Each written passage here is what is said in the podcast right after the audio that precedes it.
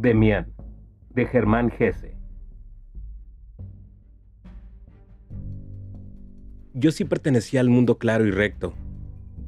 Era el hijo de mis padres, pero a donde quiera que dirigiera la vista y el oído, siempre estaba allí lo otro. Y también yo vivía en ese otro mundo, aunque me resultara a menudo extraño y siniestro, aunque allí me asaltaran regularmente los remordimientos y el miedo. De vez en cuando, prefería vivir en el mundo prohibido. Y muchas veces, la vuelta a la claridad, aunque fuera muy necesaria y buena, me parecía una vuelta algo menos hermoso, más aburrido y vacío. A veces sabía yo que mi meta en la vida era llegar a ser como mis padres, tan claro y limpio, superior y ordenado como ellos. Pero el camino era largo, y para llegar a la meta había que ir al colegio y estudiar, sufrir pruebas y exámenes. Y el camino iba a ser siempre bordeando el otro mundo, más oscuro. A veces lo atravesaba y no era el todo imposible quedarse y hundirse en él. Había historias de hijos perdidos, a quienes esto había sucedido. Y yo las leía con verdadera pasión. El retorno al hogar paterno y al bien era siempre redentor y grandioso. Y yo sentía que aquello era lo único bueno y deseable. Pero la parte de la historia que desarrollaba entre los malos y los perdidos siempre resultaba más atractiva. Y si se hubiera podido decir o confesar, daba casi pena que el hijo pródigo se arrepentiese y volviera. Pero aquello no se decía, y ni siquiera se pensaba. Existía solamente como presentimiento y posibilidad, muy dentro de la conciencia.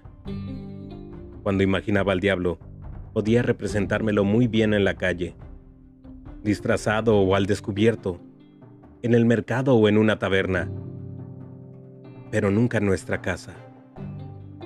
Mis hermanas pertenecían también al mundo claro. Estaban, así me parecía a mí, más cerca de nuestros padres. Eran mejores, más modosas y con menos defectos que yo.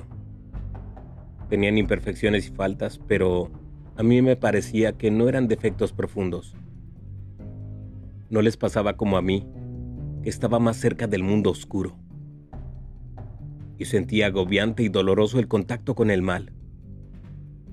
A las hermanas había que respetarlas y cuidarlas como a los padres. Y cuando se había reñido con ellas se consideraba uno ante la propia conciencia, malo, culpable y obligado a pedir perdón. Porque en las hermanas se ofendía a los padres, a la bondad y a la autoridad. Había misterios que yo podía compartir mejor con el más golfo de la calle que con mis hermanas. En días buenos, cuando todo era radiante y la conciencia estaba tranquila, era delicioso jugar con las hermanas, ser bueno y modoso con ellas, y verse a sí mismo con un aura bondadosa y noble. Así debía sentirse uno siendo ángel. Era la suma perfección que conocíamos. Y creíamos que debía ser dulce y maravilloso ser ángel, rodeado de melodías suaves y aromas deliciosos como la Navidad y la felicidad. Y qué pocas veces seguíamos aquellos momentos y aquellos días en los juegos, juegos buenos, inofensivos, permitidos. Yo era de una violencia apasionada que acababa por hartar a mis hermanas y nos llevaba a la riña y al desastre. Y cuando me dominaba la ira, me convertía en un ser terrible, que hacía y decía cosas cuya maldad sentía profunda y ardientemente mientras hacía y decía. Luego, venían las horas espantosas y negras del arrepentimiento y la contrición, el momento doloroso de pedir perdón, hasta que surgía un rayo de luz una felicidad tranquila y agradecida, sin disensión, que duraba horas o instantes. Yo iba al Instituto de Letras. El hijo del alcalde y el del guardabosques mayor eran compañeros míos de clase, y a veces venían a mi casa.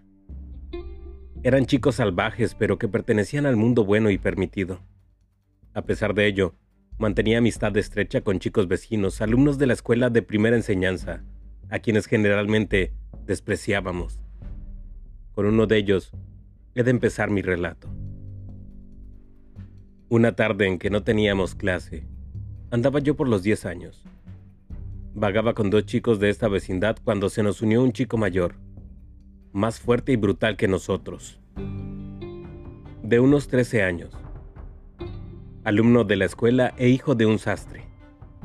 Su padre era bebedor crónico y toda la familia tenía mala fama. Yo conocía bien a Franz Kromer. Le tenía miedo y no me gustó que se uniera con nosotros. Tenía ya modales de hombre e imitaba los andares y la manera de hablar de los jóvenes obreros de las fábricas. Bajo su mando, descendimos a la orilla del río, junto al puente, y nos ocultamos, a los ojos del mundo, bajo el primer arco. Demián, de Germán Gese.